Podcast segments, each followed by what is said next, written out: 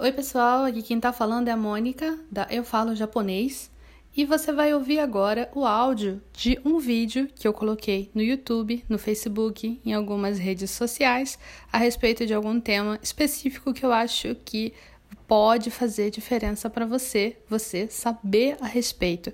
Eu espero que você goste. Vamos lá! Oi, pessoal, tudo bem?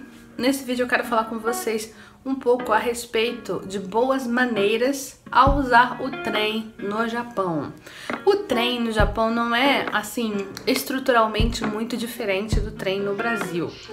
Quando você usa o trem no Japão, é, tem vários estados do Brasil, eu sei, mas eu acredito que em boa parte dos estados, se não em todos os estados, você utiliza o trem é, da seguinte forma: você paga na entrada e aí você anda quantas estações você quiser com aquele valor. No Japão não. No Japão você tem que usar o seu cartãozinho na entrada e usar na saída. Por quê? Porque você vai pagar por estação andada. Se você anda é, duas estações, você paga X ienes. Se você anda cinco estações, você vai pagar mais ienes. E por aí vai. É, por isso você tem que usar o seu cartãozinho na entrada, pi, marcar na entrada assim que você entra na estação para o sistema saber aonde você entrou e na saída para o sistema saber aonde você vai sair. Ah, mas eu não tenho cartão, como é que eu faço? Então, quando você for comprar o seu bilhete num, num guichê eletrônico, porque não tem guichês com pessoas para comprar bilhete normal, é, quando você for lá, você vai dizer em qual estação você vai descer e aí o bilhete já vai dizer quanto você tem que pagar. Ah, mas e se por acaso eu perder o meu bilhete? Então, quando acontece esse tipo de coisa, você tem que conversar com o guardinha da estação. O guardinha vai estar tá lá e você vai explicar: olha, seu guardinha, eu perdi o meu bilhete. Ele vai perguntar: onde você entrou? Eu entrei na estação tal. Aí você vai resolver com ele como é que vai ser. É, talvez ele faça mais algumas perguntas para você, talvez ele só deixe você passar, porque ele não tem como controlar, não, eles não tem como controlar, como provar como é que onde você entrou, se você está mentindo ou não. Mas você não pode mentir, né? Porque se descobrirem através de câmeras, eles podem ver você entrando. Se implicarem com você, você estiver mentindo, você vai para a cadeia. Você vai ser levado pela polícia, porque isso é um crime. Então, muito cuidado, não tente ser espertinho, não tente ser espertinha no trem no Japão.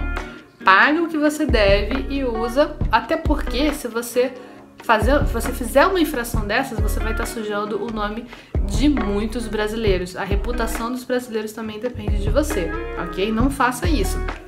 Mas uma outra coisa, além de tudo isso, é que você precisa fazer silêncio nos trens do Japão. Por quê? É, o trem, como qualquer espaço público no Japão, é, é um local onde você, obviamente, está dividindo esse espaço com outras pessoas, então é esperado que você faça silêncio. E fazer silêncio não quer dizer que você tem que ficar mudo, calado e você não pode falar com seu amigo que está do seu lado. Você pode falar, mas dá pra você ficar berrando, rindo alto, é, jogando altos joguinhos com som, ou vendo YouTube, ouvindo música. Não pode. Você tem que usar fone de ouvido se você for ouvir alguma coisa, fazer alguma coisa com som sempre fones de ouvido, porque aqui no Brasil, aqui no Rio de Janeiro principalmente, o pessoal não quer saber e faz zona no trem, faz zona nos ônibus, mas no Japão isso não é tolerado. Então pode aparecer guardinha de dentro da estação, pessoas, funcionários da empresa de trem e vão colocar você para fora e podem chamar a polícia porque eles prezam muito a experiência dos seus clientes. Então, não faça barulhos. E outra coisa importante, não fale no celular. Você não pode falar no celular dentro dos trens. É proibido falar no celular. Proibido mesmo. Então, se você pegar o seu celular e você atender, pode muito bem vir alguém te abordar e mandar você desligar o seu celular. Muito importante lembrar sempre colocar o seu celular em modo silencioso, porque senão você vai pagar um mico do seu celular tocar alto e você, ai oh, meu Deus, atender assim ou desligar. Tô no trem, tô no trem, e desligar. Mas se você tiver nessa situação, saia dela o mais rápido possível. Desligue, se alguém te olhar feio, peça desculpas, porque essa é a regra, a regra de boa maneira no Japão.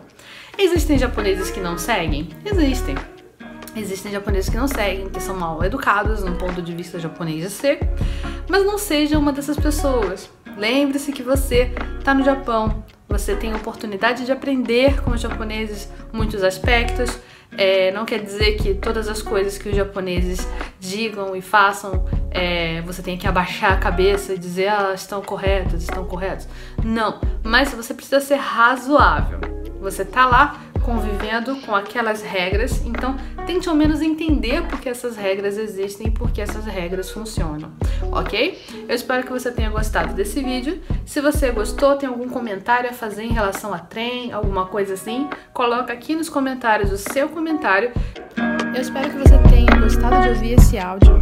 Se você gostou desse áudio, por favor, compartilhe com alguém esse podcast, alguém que você sabe que precisa saber dessas informações. E se você tiver um tempinho, avalie aqui o podcast e faz um comentário. Eu vou adorar saber o que você achou. Tchau, tchau!